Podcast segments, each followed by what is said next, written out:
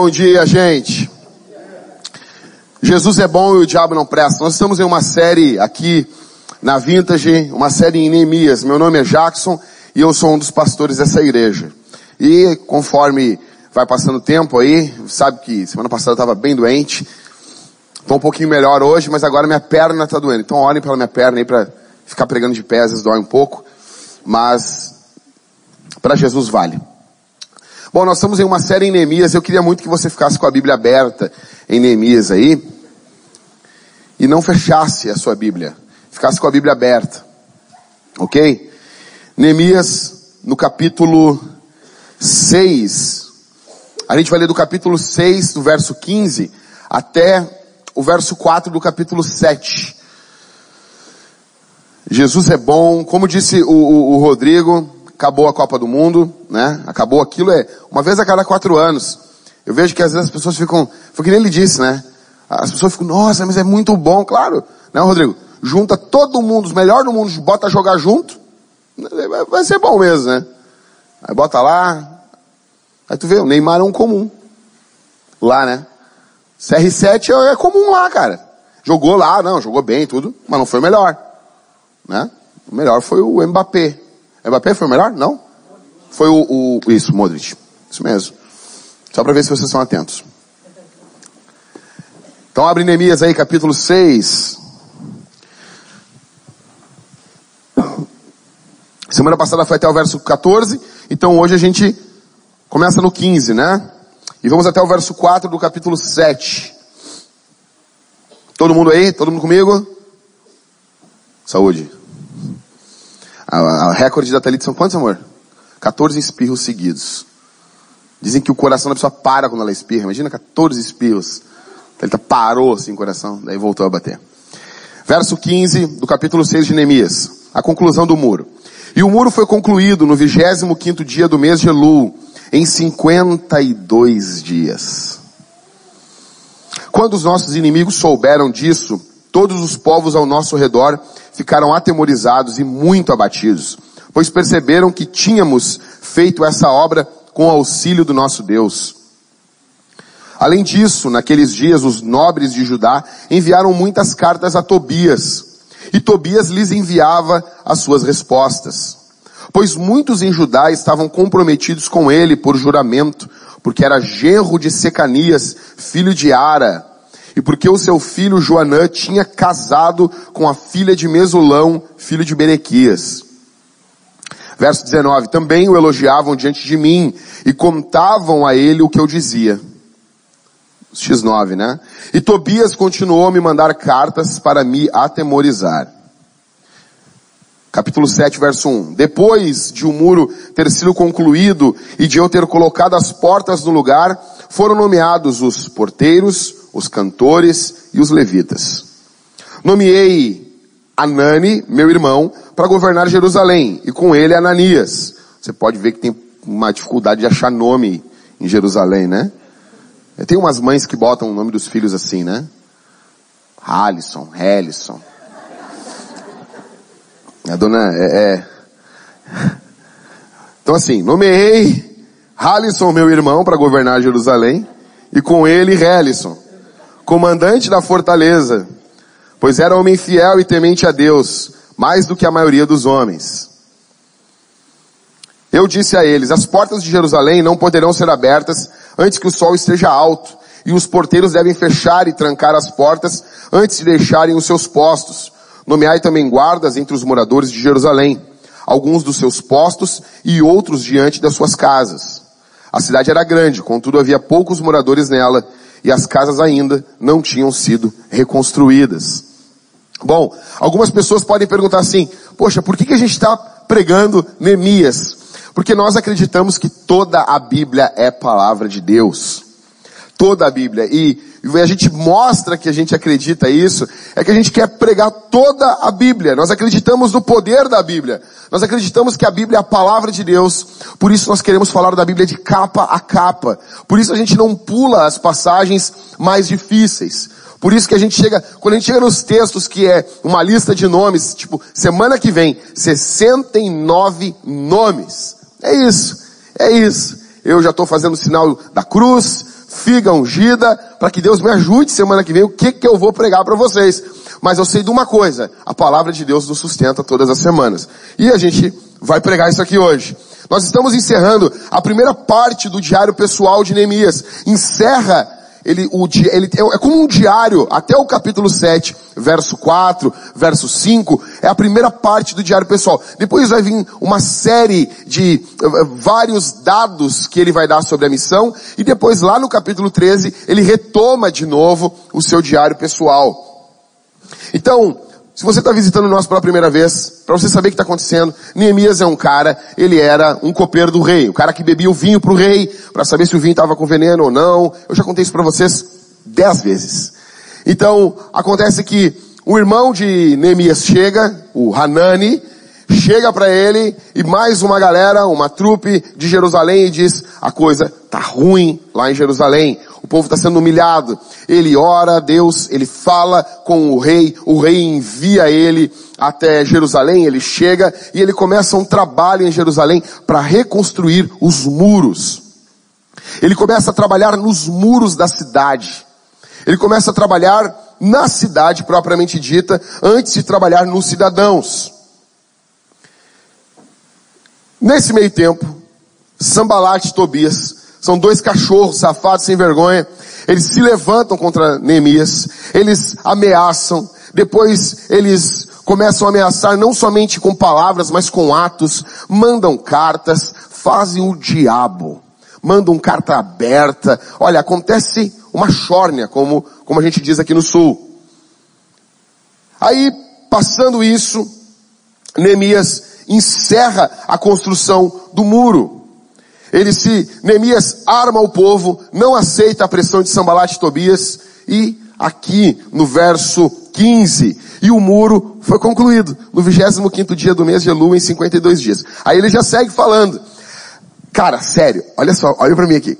Quando tu tá lendo do capítulo 1, 2, 3, e ele tá falando do muro, do muro, aí tu pensa assim, nossa, quando ele falar da conclusão do muro, ele vai, ele vai fazer. Se fosse uma mulher, se fosse anemias, Sabe como é que ela ia, ela ia falar assim?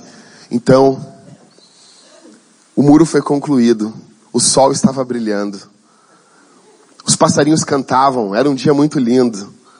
Quando eu saí na rua pela manhã, haviam três nuvens. Eu disse, ó oh, Deus, que bonitas essas nuvens. Mas Neemias é um homem, né? Então Neemias fala, o muro foi concluído. Ele segue. É que nem quando nasceu, nasce o filho. Nasceu, como, conta aí como é que foi. Nasceu meu filho. Nasceu meu filho. Se a mulher, ai, ele nasceu com 52 centímetros, 55 gramas e, 90, e vai contando todos os detalhes da criança, tinha um cabelo, não sei o que. O homem diz assim, nasceu, nasceu, saiu e nasceu, né? O homem é mais assim, Neemias, ele só fala, verso 15, e o muro foi concluído. Acabou, acabou. Tipo assim, cara, isso aqui é algo muito louco. Vocês estão entendendo disso? Que a pessoa vai lendo e não para para pensar, peraí, cara, o livro é sobre o muro, é sobre a reconstrução da cidade.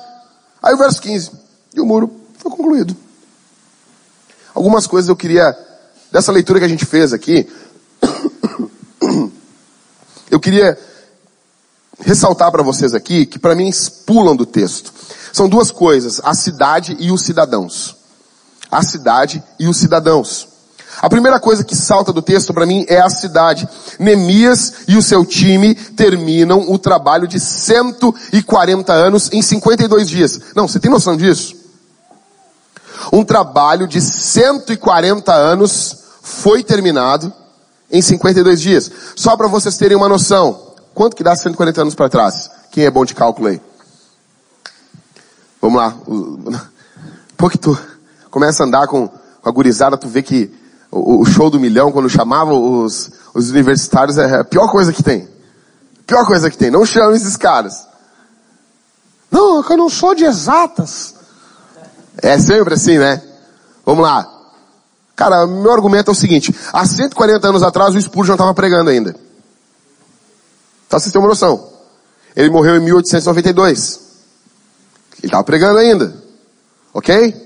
Estava bem novo bem lustroso, bem gordo lá em, em Londres pregando. Só para ter uma noção, 140 anos é bastante tempo. Tipo, o Grêmio não existia ainda. Óbvio, se o Grêmio não existia, o Inter não existia, porque o Inter só existiu causa do Grêmio, você sabe disso. Ou seja, 140 anos é muito tempo. É muito tempo. É muito, muito tempo. Então, um trabalho de 140 anos foi feito em 52 dias. Por que isso, cara? Como que os caras terminam, verso 15, e o muro foi concluído no 25 dia do mês de Elu, em 52 dias. Um trabalho de 140 anos. A razão disso é que eles oraram, eles planejaram, eles tinham foco. A razão para eles terminarem o um muro em apenas 52 dias foi amor ao que eles estavam fazendo. Foi confiança no poder de Deus. Verso 15. Neemias, ele relata que o trabalho foi terminado. A gente não sabe como é que estava o coração dele. Ele não conta para nós aqui. Ele não conta se ele estava nervoso, se ele palpitou, como é que foi na hora de cortar ali a fita. Né? A gente não sabe como é que foi isso. Mas o muro foi concluído.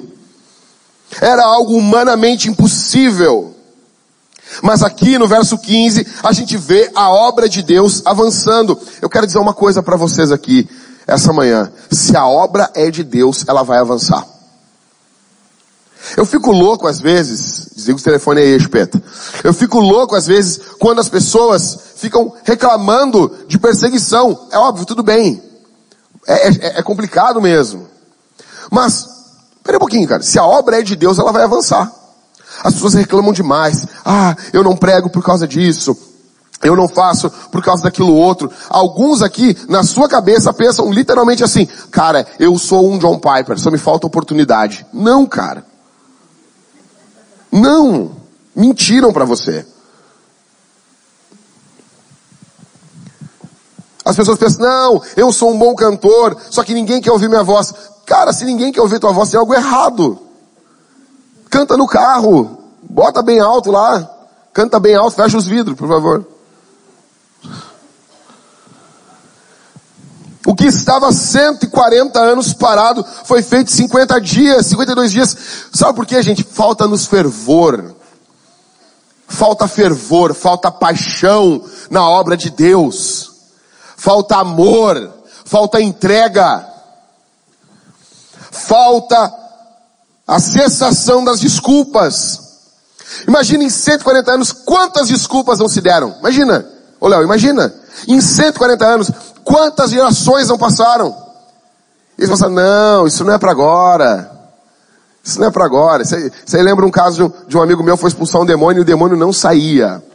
O demônio não saía, ele fez de tudo, cara. E ele se ajoelhava para orar, o endemoniado pisoteava em cima dele, e ele se levantava, e ele, eu te repreendo, o demônio, e ele saía, assim, apavorado. Cara, cara, até que ele chega e ele diz para um, um outro cara assim: Deus me revelou agora, esse demônio não é para hoje. Foi embora. Foi embora. Então, eu tenho uns amigos meus da antiga, a gente, quando a coisa está muito complicada, a gente diz: Ah, cara, esse demônio não é para hoje. Imagina isso, 140 anos. 140 anos. Quanto tempo? Quantas desculpas? Não, mas eu, eu vou só terminar minha faculdade antes, depois eu me envolvo com as coisas de Deus.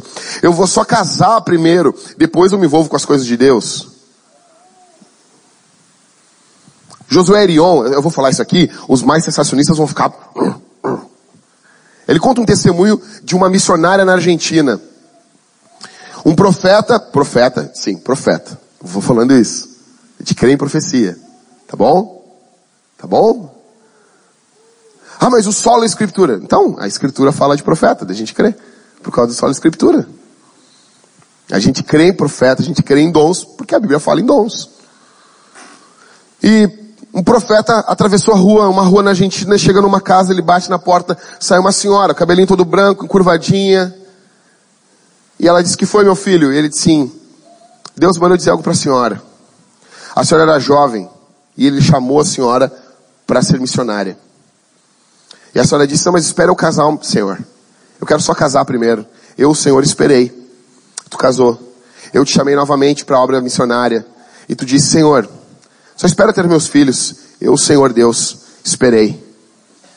Deus manda te dizer, minha irmã, que Ele te chamou de novo para a obra missionária. E tu pediu para criar os teus filhos e ele esperou. Ele aguardou. Ele te chamou de novo, daí tu teve teus netos.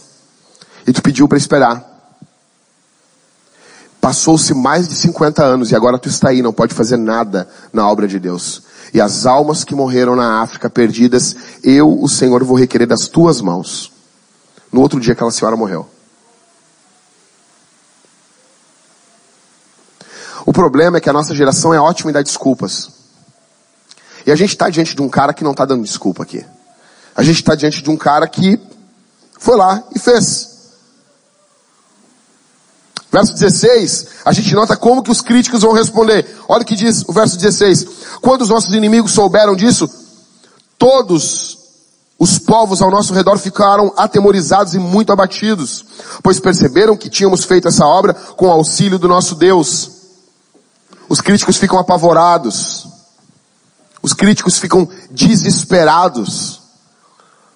Nota uma coisa aqui. Os inimigos da obra de Deus, eles não querem ver o avanço da obra de Deus. É fato. É fato.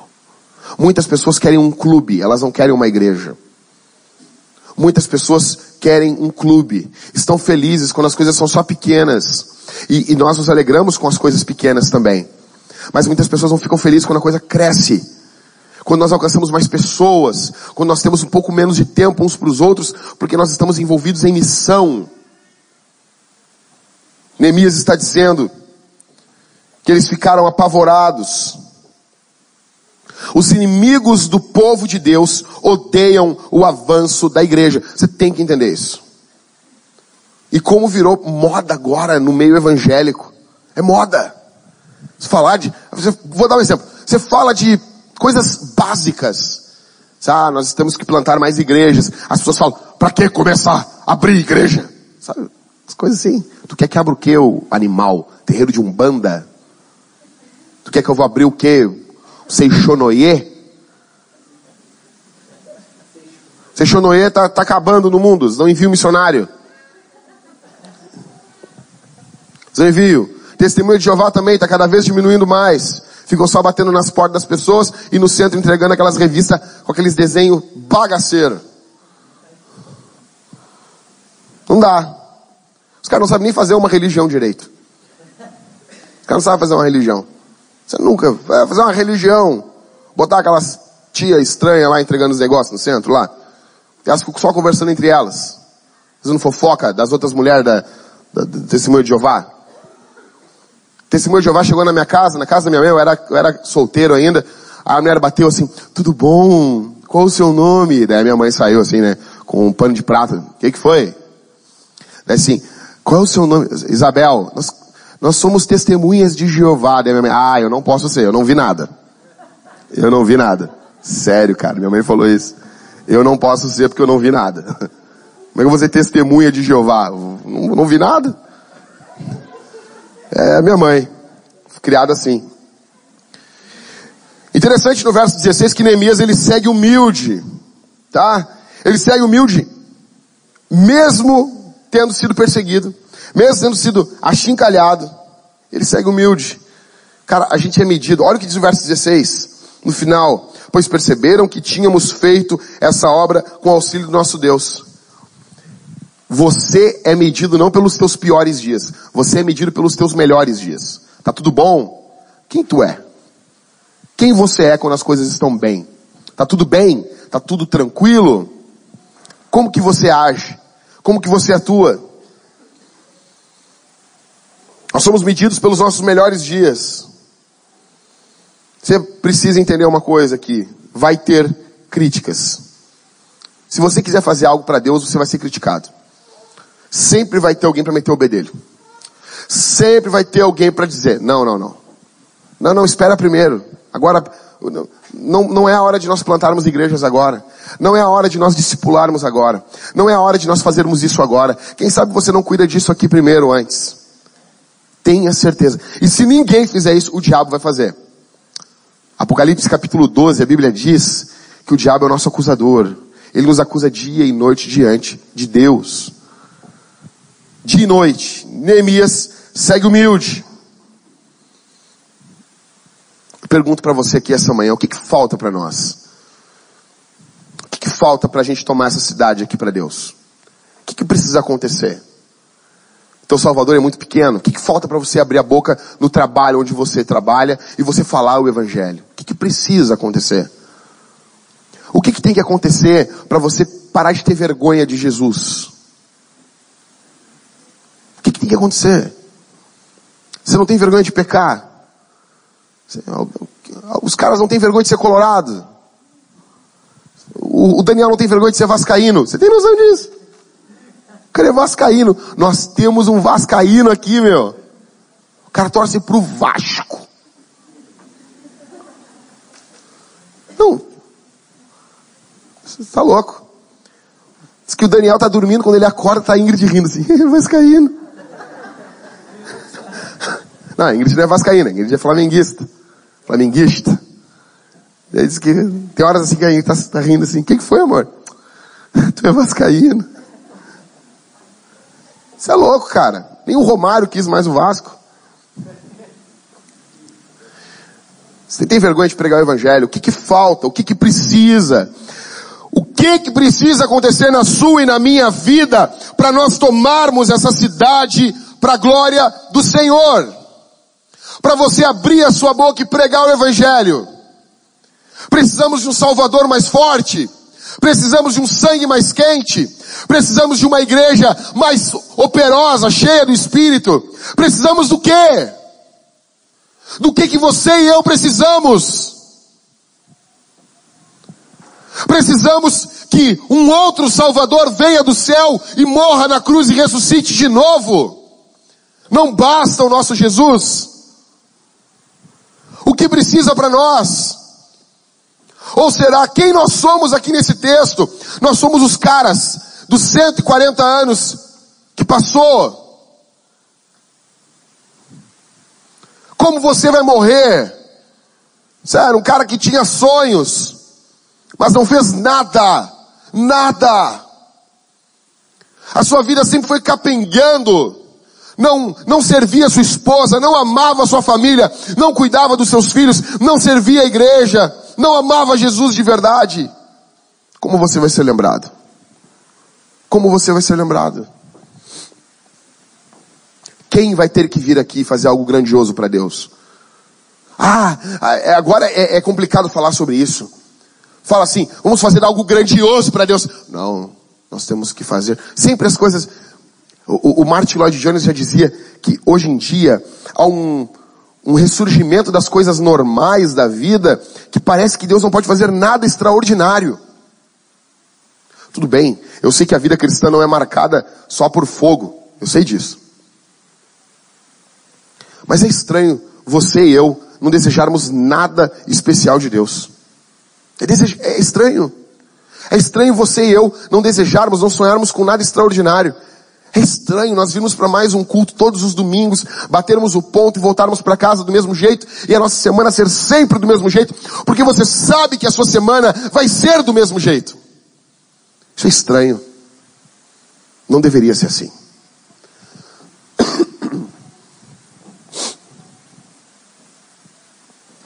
Quem vai precisar vir aqui? Verso 17. Olha o que diz o verso 17. Além disso, naqueles dias os nobres de Judá enviaram muitas cartas a Tobias. E Tobias lhes enviava as respostas. Os caras ficavam trocando WhatsApp. Os nobres de Judá, os caras que tinham trabalhado com Neemias na reedificação do muro, os caras começaram a se corresponder com Tobias. E eu tenho uma raiva desse cara, meu. Eu tenho uma raiva.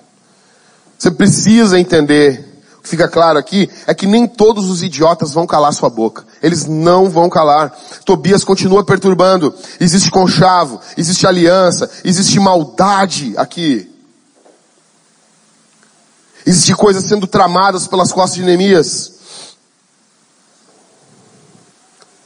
Tobias estava casado com gente da família do time de Neemias. Olha o que diz o texto.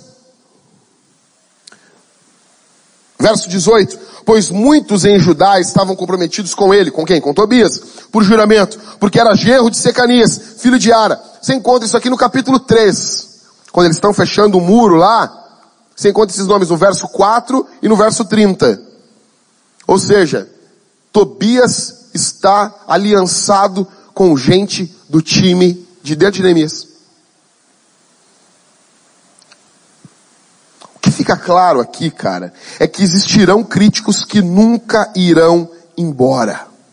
Eles estão tentando tirar Neemias do governo. Eles estão tentando tirar Neemias do time. O que fica claro aqui é que existirão críticos que nunca vão ir embora. Existirão pessoas que nunca deixarão você. Existirão pessoas que farão de tudo para minimizar as suas vitórias e alegrias. Eles vão viver para atacar você. Isso não é, isso não é história neopentecostal, isso é Bíblia. Isso é Bíblia. Existirão pessoas que vão pisar em você e não vão pedir perdão. Existirão pessoas que não vão se importar com você.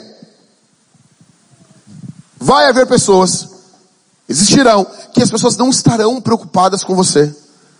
Elas não estão preocupadas com o seu bem-estar. Aprenda isso aqui essa manhã e viva bem. E viva bem. Fique tranquilo com isso. É o que está acontecendo aqui. Eles não pedem perdão. Eles não voltam atrás. Eles não se arrependem.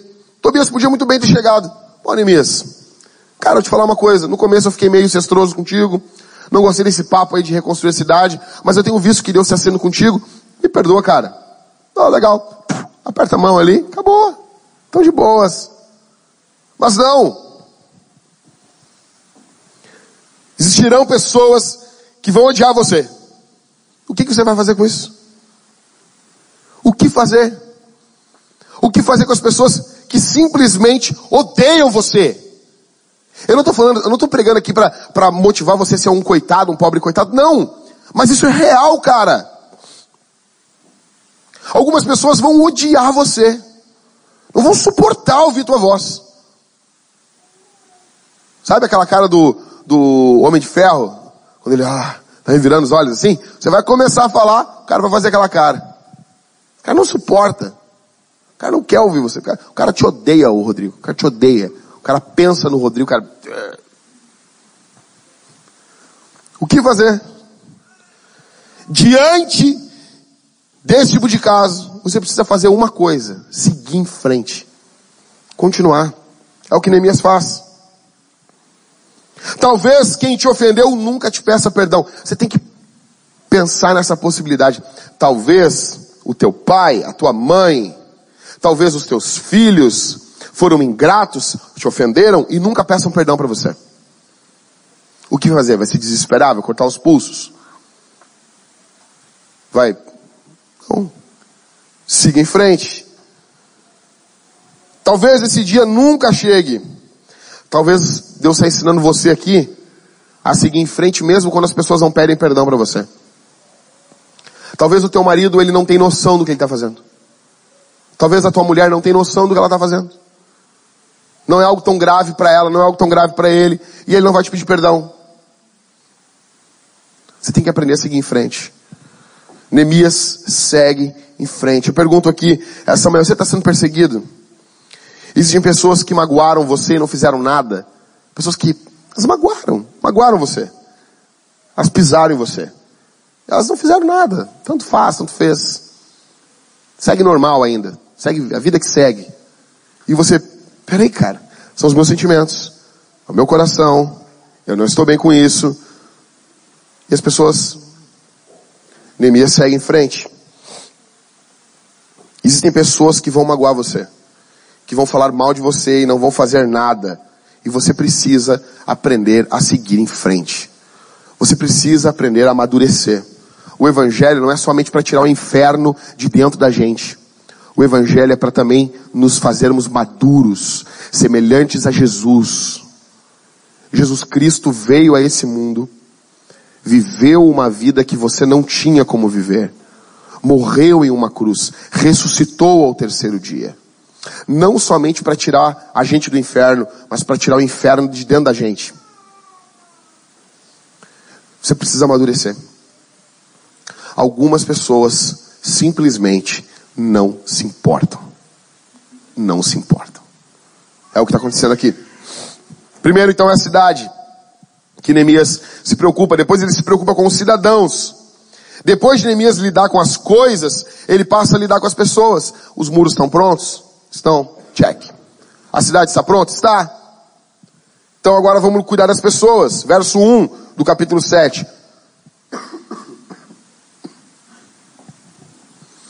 Verso 1.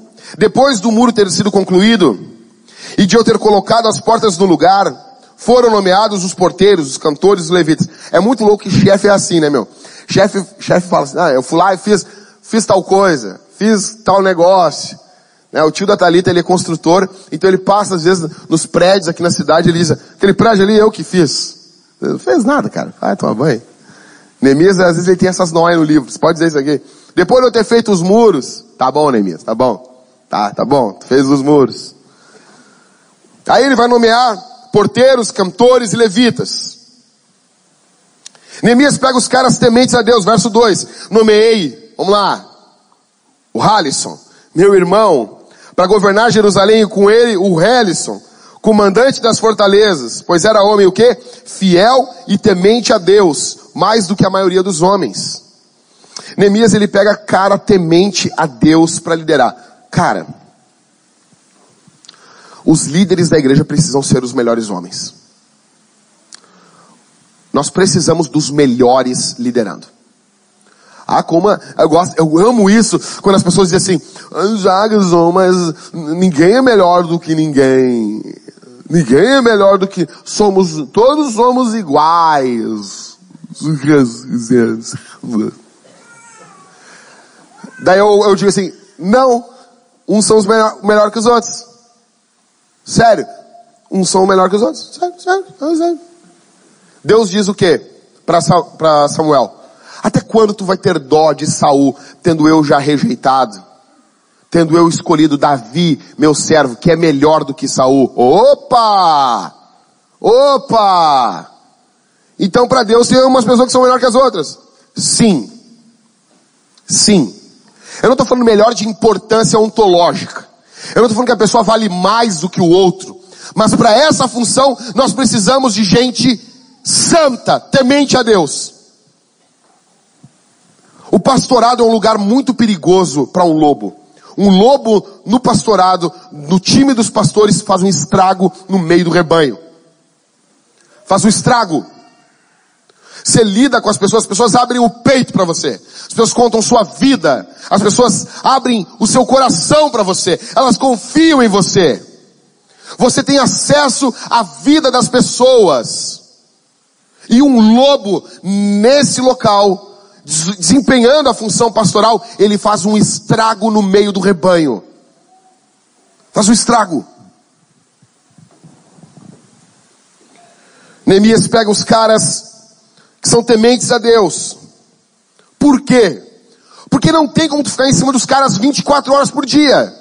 Não tem como tu ficar em cima dos caras o tempo todo, olhando, fulaninho, tu não leu a Bíblia hoje. Fulaninho, você não orou. Tu tá olhando a bunda da mulher ali, fulaninho. Cuidado, isso é perigoso. Não tem como. Você não consegue ficar em cima dos caras 24 horas por dia. Então o que que Neemias faz?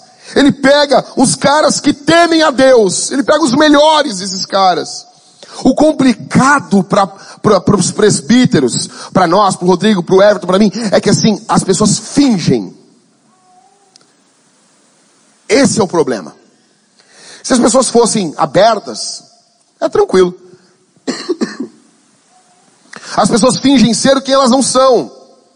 Então isso é muito complicado. Por isso que Neemias precisa botar caras muito específicos para cuidar da obra de Deus. Nós precisamos de homens que busquem mais os interesses do povo do que de si próprio. Se tem, tem. Se tem, tem. Se tem como nós contratarmos, a gente contrata. A questão é, você está disposto a trabalhar sem ter dinheiro? Pastorado é isso. É justo. É justo o pastor ganhar um salário, um salário decente. É óbvio que é justo. Mas às vezes não tem. E aí? E aí? O cara tava perguntando pra mim, como que é salário de pastor, cara? Disse, cara, se a igreja é uma igreja estabelecida, você ganha um bom salário. E é justo. Você imagina só, você liderar mil pessoas. Qualquer lugar isso aí, isso é um, tu ganhar um bom salário. E ainda tu liderar mil pessoas. É algo sério. Só que a questão é que às vezes não tem. A pergunta é, você está servindo por dinheiro? Você está servindo para ter as coisas? Neemias chama caras que temem a Deus, que estão mais preocupados com o povo do que com eles, que tiram deles para dar para o povo. Nós precisamos de gente assim na igreja. Nós precisamos de líderes assim. Caras que temam a Deus. Você quer servir a Deus? Você está mais preocupado com você ou com o povo? Você está mais preocupado com a igreja ou com você? Você tira de você? Você tira do seu bolso? Você tira do seu salário para dar para os outros? Você tem X reais, você reparte com os seus irmãos? Você está preocupado com o próximo ou você só está preocupado com você? Tudo encerra em você. Nós precisamos de homens que tenham valores inegociáveis. Nós precisamos de homens que tenham valores inegociáveis. O grande problema da obra não é Deus, são os obreiros. O grande problema da missão não é o Deus missional, são os missionários.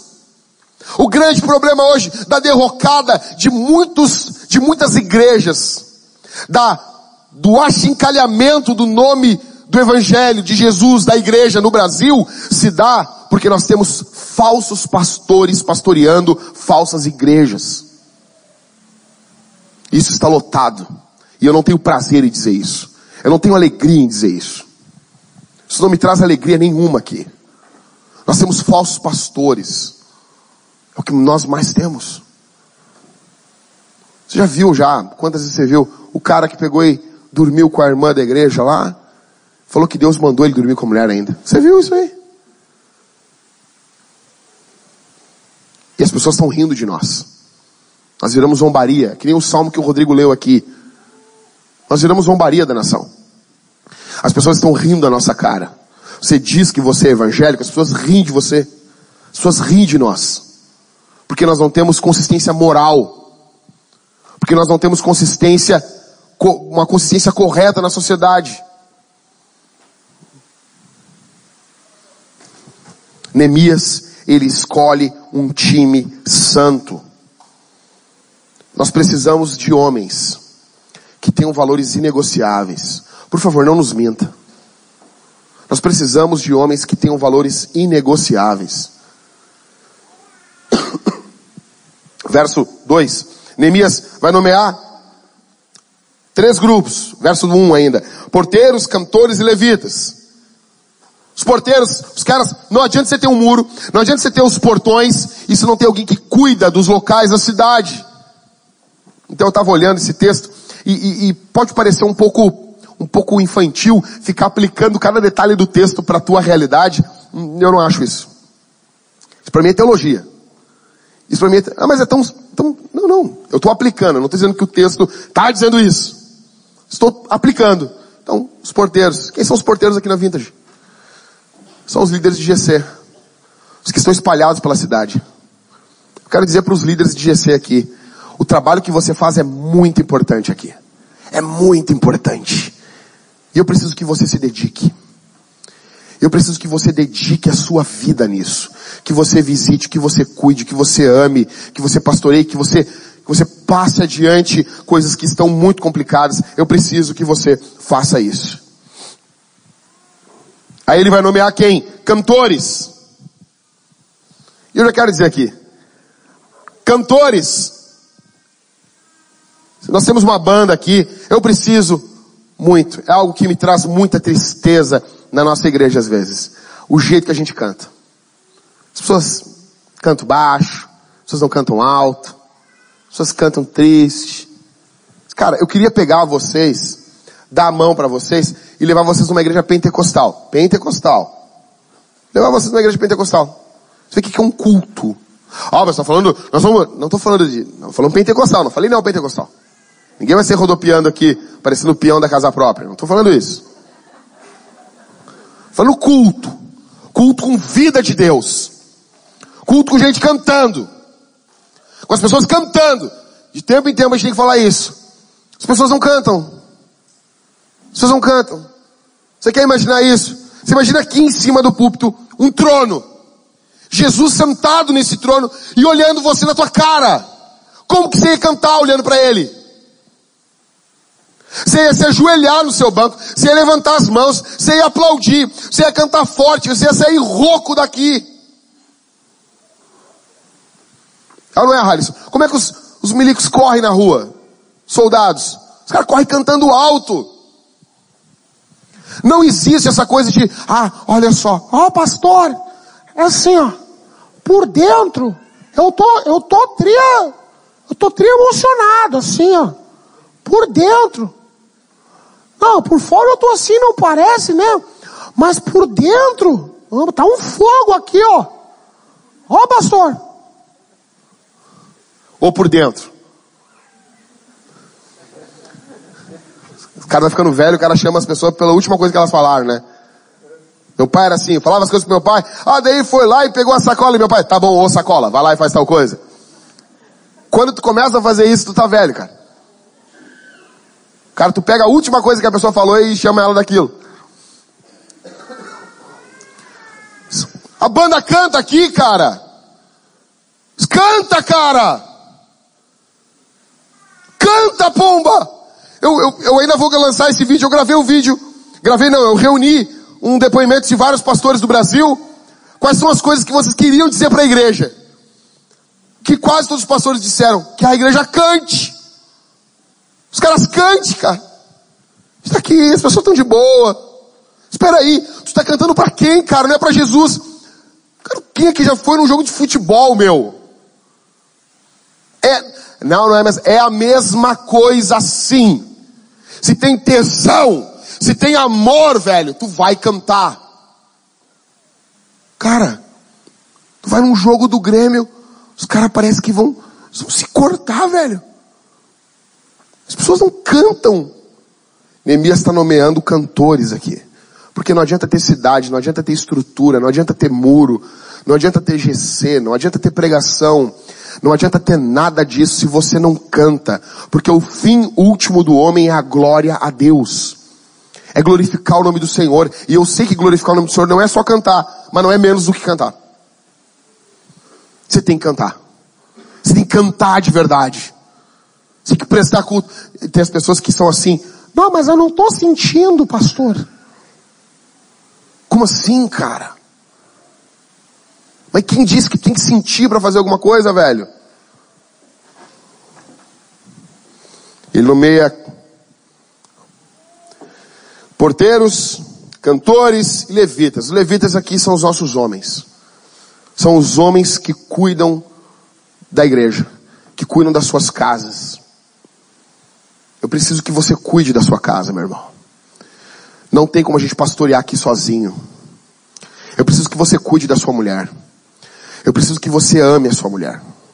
Eu sei que não é fácil. Não é fácil. Ah, é fácil? Não, não é fácil. Tem umas épocas que é mais fácil que a outras. Eu preciso que você ame, você cuide, você nutra a sua mulher. Você seja preocupado com a sua mulher. A razão de nós estarmos aqui é porque nós somos uma família e isso começa com os homens. Eu preciso que você vença o seu pecado. Que você peça perdão para sua esposa. Que você cuide da sua mulher. Que você se importe com a sua mulher. E eu preciso que você, minha irmã, não se abuse disso. Você não abuse do seu esposo.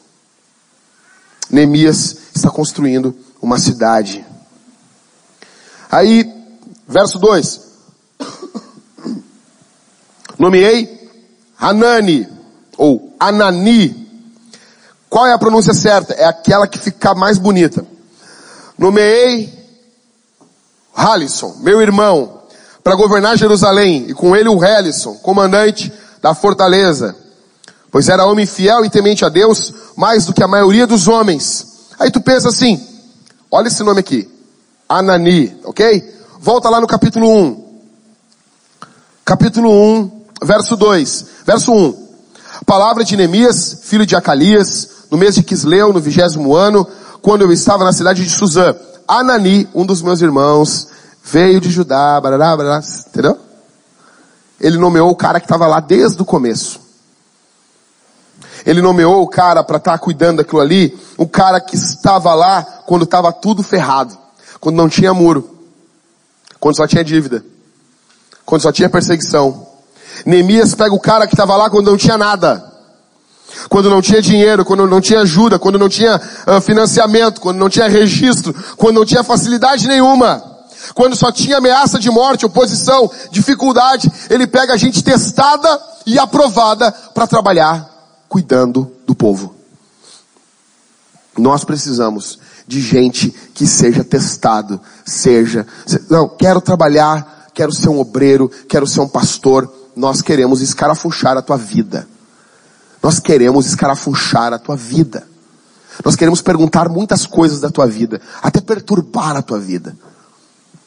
Nós precisamos que você seja testado, que você seja aprovado, é o que a Bíblia nos ensina, é o que Paulo nos ensina escrevendo a Timóteo. Os que mais fazem sacrifícios, normalmente, normalmente, são os líderes da igreja. Os líderes, na sua maioria, eles nascem dentro do povo. Eles são de dentro do povo. 2013, nós estamos começando a Vintage, no dia 19 de maio, chovendo pra caramba. Começamos a Vintage. Eu tinha muito, cabelos muito mais escuros, né? Ontem eu tô aqui, vim buscar a minha esposa aqui no final do Vambora, aí tá saindo a Suzana. A Suzana, vocês conhecem, ela tem um jeito muito delicado de falar. Quando ela dá aquela risada, disse, o que foi? Manifestou, velho. Não, vai cair, começar a cair todo mundo. Já foi o Leonardo, agora foi a Suzana. Não podia, né, Léo? Tu tá ainda vencendo isso, né? Ah, desculpa, cara. E daí sai a Suzana. Pai, eu vi o teu cabelo todo branco. Pintei, Suzana. Pintei de cinza. É isso aí. Era um jovem, juvenil lá em 2013. Cabelo preto. Preto não, né? Cabelo castanho escuro. Claro, não sei. Meio ruivo. Mas não era tanto cabelo, tanto, tanto cabelo branco. A barba era escura. E aí começamos a igreja. Nós precisávamos de pastores. Nós precisávamos de líderes. Eu me lembro que nós começamos a fazer a cavalo branco. Era toda, a cavalo branco era todo sábado de manhã. E daí? Quem que terminou lá na cavalo branco? Basicamente, o Rodrigo Everton. Né? Rodrigo foi o primeiro cara, não porque eu tô na frente do Rodrigo, foi o primeiro cara, a primeira pessoa, depois da minha esposa, que eu falei sobre a plantação da Vintage. Ali no Bourbon Ipiranga. Ele pagou um, um almoço para mim, na época que o Rodrigo pagava almoço para mim. Época boa, a Jéssica não sabia disso ainda. Rodrigo sempre, vamos lá meu, vou te pagar um almoço. Aí pagou um almoço para mim lá, e o Rodrigo, nós dois sentados ali, isso em 2012. E daí eu olhei pro Rodrigo e disse, Rodrigo, eu vou te contar uma coisa. Recente eu conheci do Rodrigo. Olhei o Rodrigo, aqueles óculos assim, e disse, pô cara, eu vou abrir, não sei, vou abrir pra esse cara aí. Ele é muito gente boa, né, Paulo? Ele é muito gente boa, não tem como. Não tem como não ser amigo, ele conquista a gente, né? Você, bah, mas é, o Rodrigo, esse cara é muito trimmer. Não, e, e outra, eu sou falante, sou falador, assim. Aí do nada, um dia, o Rodrigo liga pra minha casa. Nunca tinha falado com o Rodrigo, antes de ter encontrado ele. E aí, meu, tudo bom, Jackson, não sei o que. Eu, quem é esse cara? Esse cara aqui. Aí a gente se encontrou e de boa, estamos conversando. E daí eu disse, cara, tô com uma vontade, tô com um sonho da gente plantar uma igreja, cara. E o Rodrigo falou assim, eu quero começar uma escola. Assim, dois loucos ali. E a gente foi se conhecendo. Aí depois veio o Everton. Everton chegou. Ele e a Mariane. Chegou o Everton e a Mariane. O Everton não tinha barba, cara lisa. O Everton chegou, eu olhei para os dois. 2013. Vocês são namorados? E daí na hora a Mariana disse não e o Everton disse sim. Assim Deus envia os pastores. Você imagina isso, cara? São só os loucos. Só os loucos, cara. Mas são as pessoas que mais se dedicaram, que mais cuidaram, que mais amaram, que mais se doaram, que mais abriram mão de si. E eu tenho uma alegria muito grande de trabalhar junto com eles. E nós precisamos de mais homens assim. Precisamos de homens que cuidem das suas casas. Verso 3. Eu disse a eles, as portas de Jerusalém não poderão ser abertas antes que o sol esteja alto. E os porteiros devem fechar e trancar as portas antes de deixarem seus postos. Nomeei também guardas entre os moradores de Jerusalém, alguns nos seus postos e outros diante de suas casas. Nós precisamos de homens que cuidem das suas casas. Uma igreja começa em casa. Uma igreja começa no lar. Você não começa na igreja. É animador, gente. É, eu fico alegre, fico feliz em ver como Jesus começa uma igreja como Jesus começa uma obra. Jesus conclui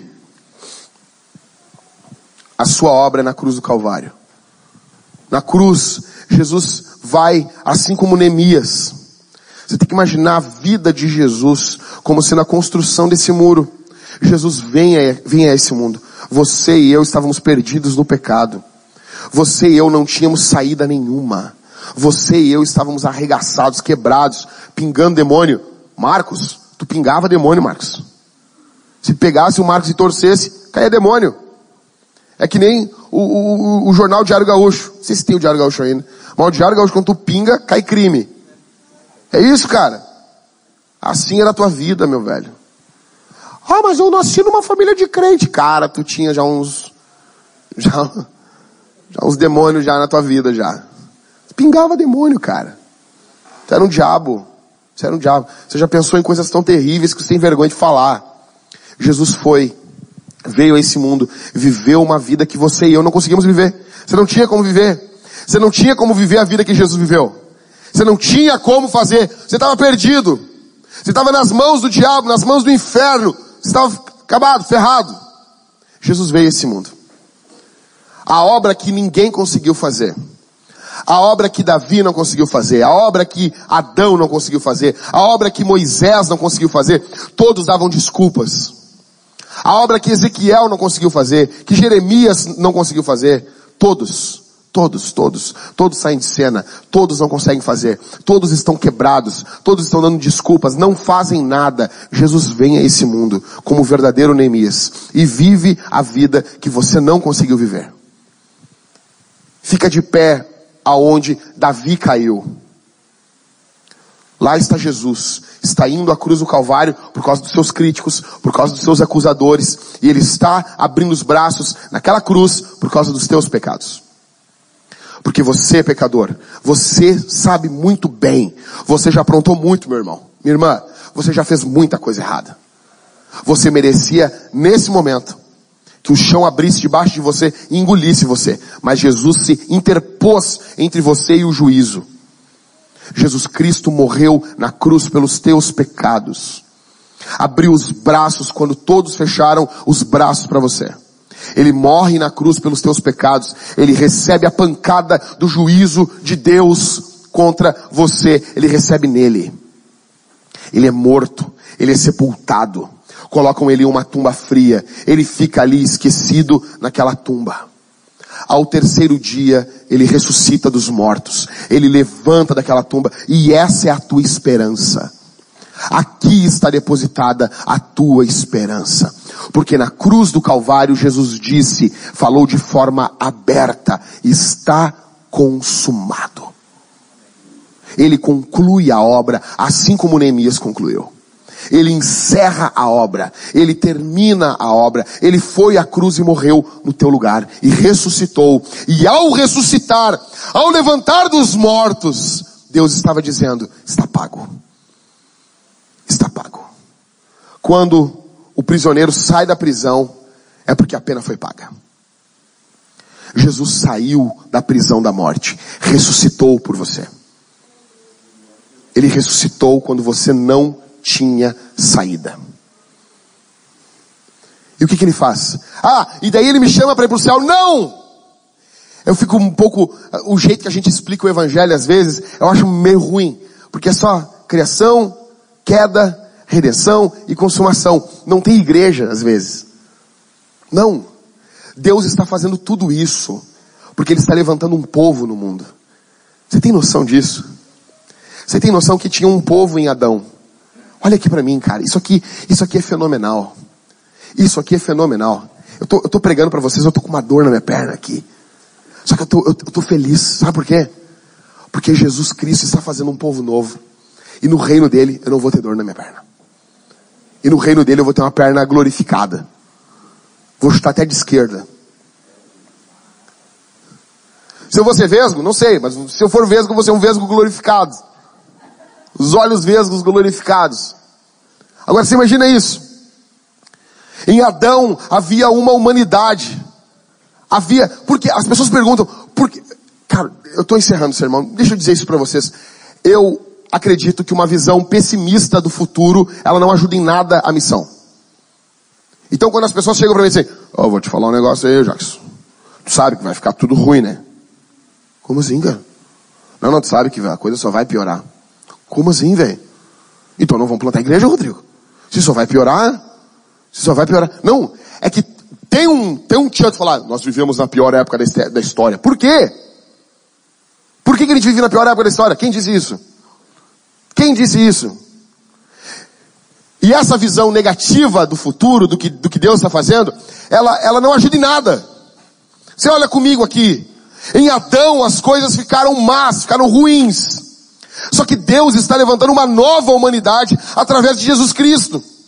Essa humanidade está vivendo em comunidade. E essas comunidades chamadas igreja estão influenciando outras comunidades de fora que não são igreja. E essa comunidade caminha por onde vai e convida outras pessoas para fazerem parte dessa comunidade. E outras pessoas estão chegando, e elas vêm chegando.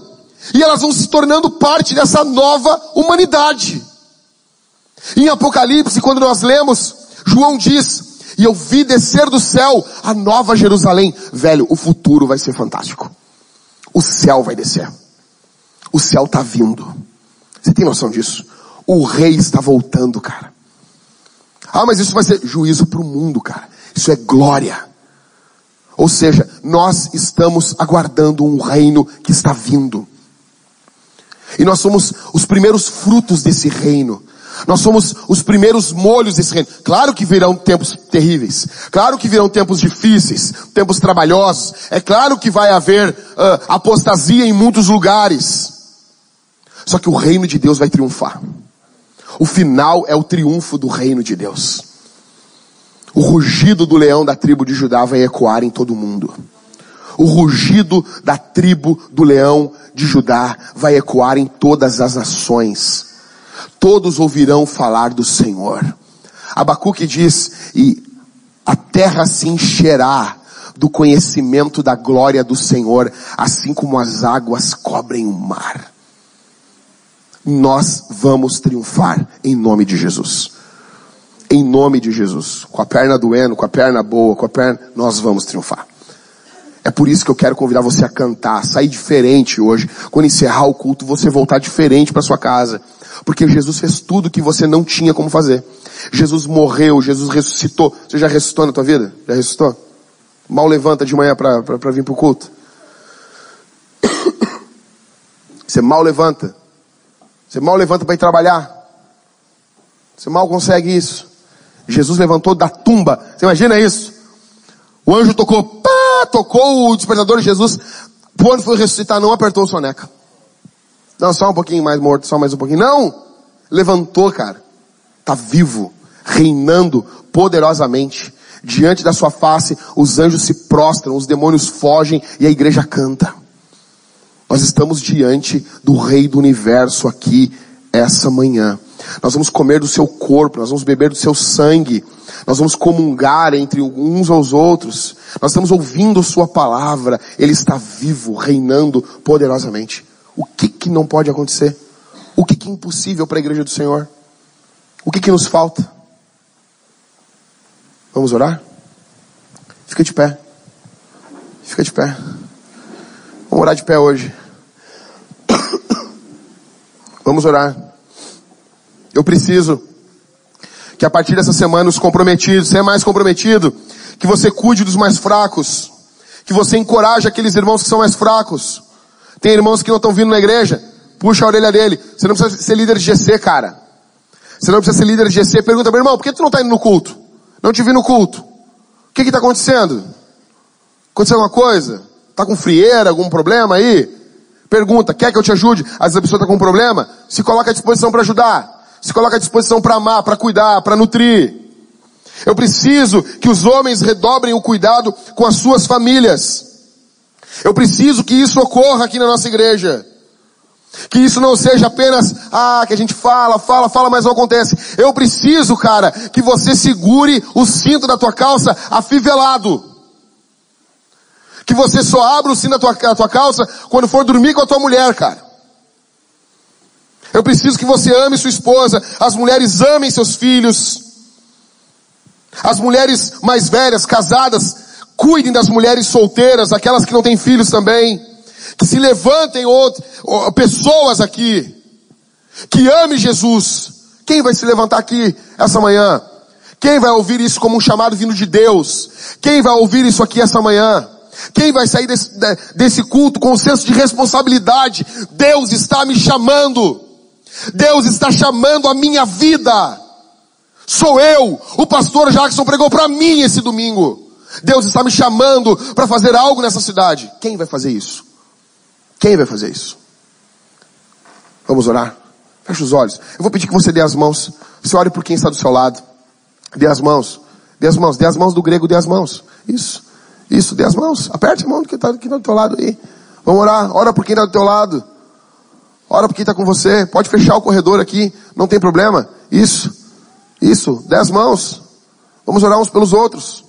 Fecha os olhos, igreja. Fecha os olhos. Vamos orar. Peço que vocês fechem os olhos nesse momento. Senhor, obrigado pela tua palavra. Obrigado pelo teu evangelho. Obrigado pela tua cruz. Obrigado pela tua ressurreição.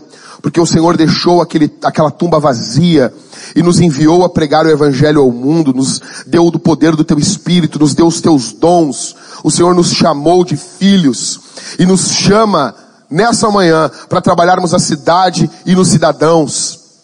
Nos ajuda, Senhor. Nos ajuda a termos ânimo, a vencermos a nossa apatia, a vencermos a nossa morosidade em nome de Jesus. Levanta aqui, Senhor, jovens, mulheres, moços, moças, homens que venham trabalhar em prol da reconstrução da tua igreja. Que venham trabalhar, Senhor, no cuidado, no amor, no plantio dessa igreja e de outras igrejas que virão. Em nome de Jesus, trabalhe em nosso meio, fortalece, empodera o nosso povo que está aqui, Senhor. Em nome de Jesus, que sejamos cheios do Teu Espírito Santo para desempenharmos a obra do ministério.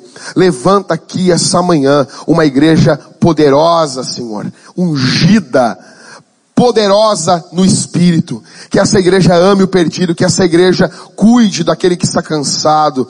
No nome de Jesus. Ó Deus, que os demônios sejam repreendidos, sejam expulsos, sejam destruídos no poder do nome de Jesus nos ajuda a avançarmos, Senhor. Que a nossa pregação, ela seja mais ungida, que a nossa oração seja mais piedosa, que as nossas arrecadações financeiras aumentem, que o nosso cuidado com os pobres aumente, Senhor, em nome de Jesus. Levanta um povo aqui, Senhor. Levanta um povo aqui que essa igreja seja poderosa no Espírito, que nós possamos pregar o Evangelho, trazer almas, amar as pessoas, cuidar delas, viver em prol do próximo, em nome de Jesus. Eu te peço, eu te agradeço porque o Senhor Deus fará isso, em nome de Jesus.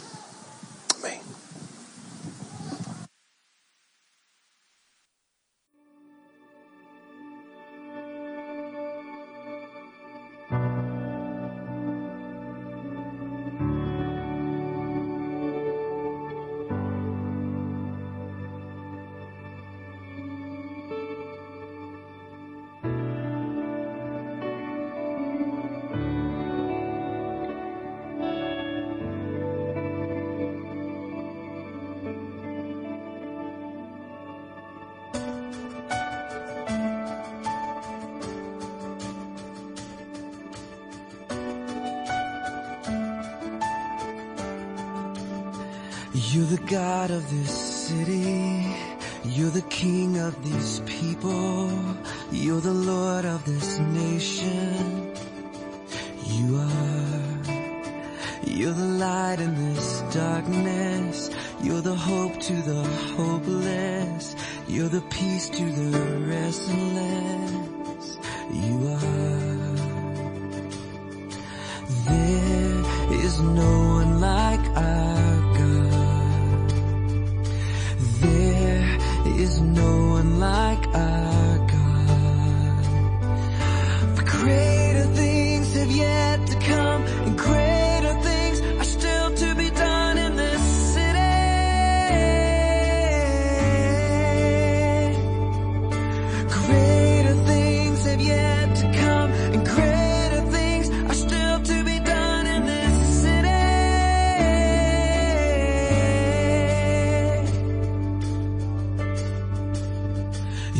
god of this city.